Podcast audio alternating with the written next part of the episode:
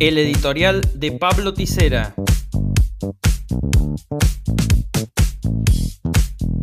Este podcast es presentado por el Instituto Movilizador de Fondos Cooperativos.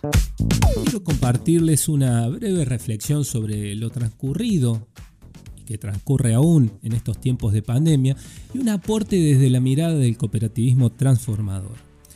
Cuando miramos hacia atrás observamos que llevamos más de un año de pandemia con un virus que no para, muta y se expande, con un crecimiento exponencial de contagios que nos alarman, nos preocupan y que requieren más que nunca el cuidado y la prevención de la comunidad y un rol muy activo, pero muy activo del Estado garantizando la vida por sobre todas las cosas. Los hábitos van cambiando y con ello vamos construyendo otra normalidad. Algunos hablan de que la pospandemia traerá la posnormalidad, nuevas maneras de vincularse, de producir y consumir, donde lo cotidiano comienza a ser diferente a como estábamos acostumbrados a vivir. Y nos encontramos con un sistema que no para de incidir, que quiere mantener la hegemonía que tenía la normalidad prepandemia.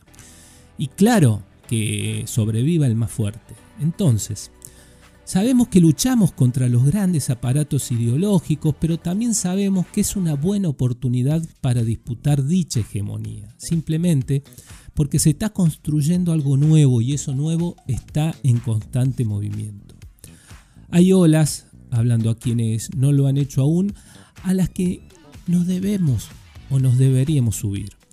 Sumarnos a la marea verde que pone en cuestión esas viejas normalidades del capitalismo y el patriarcado. Incorporar en nuestra cotidianidad el cuidado del ambiente de nuestra Pachamama, que las nuevas generaciones lo vienen haciendo naturalmente. Fortalecer la idea del consumo sano, sustentable, el cuidarnos en salud donde muchos tomamos conciencia recién al tener la muerte a la vuelta de la esquina provocada por este enemigo invisible que hoy nos azota.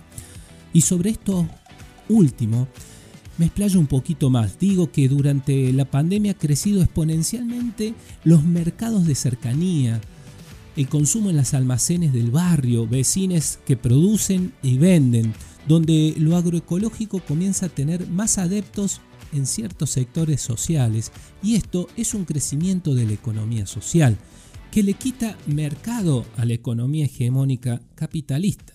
Esto es parte de esa disputa, en este caso apuntando a fortalecer la cultura del consumo saludable, la cultura del desarrollo de las economías locales y sociales.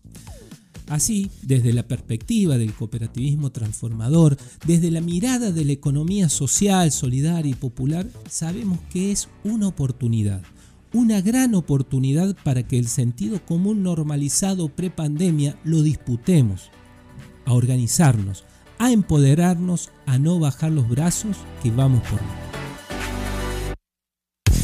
El editorial de Pablo Tisera.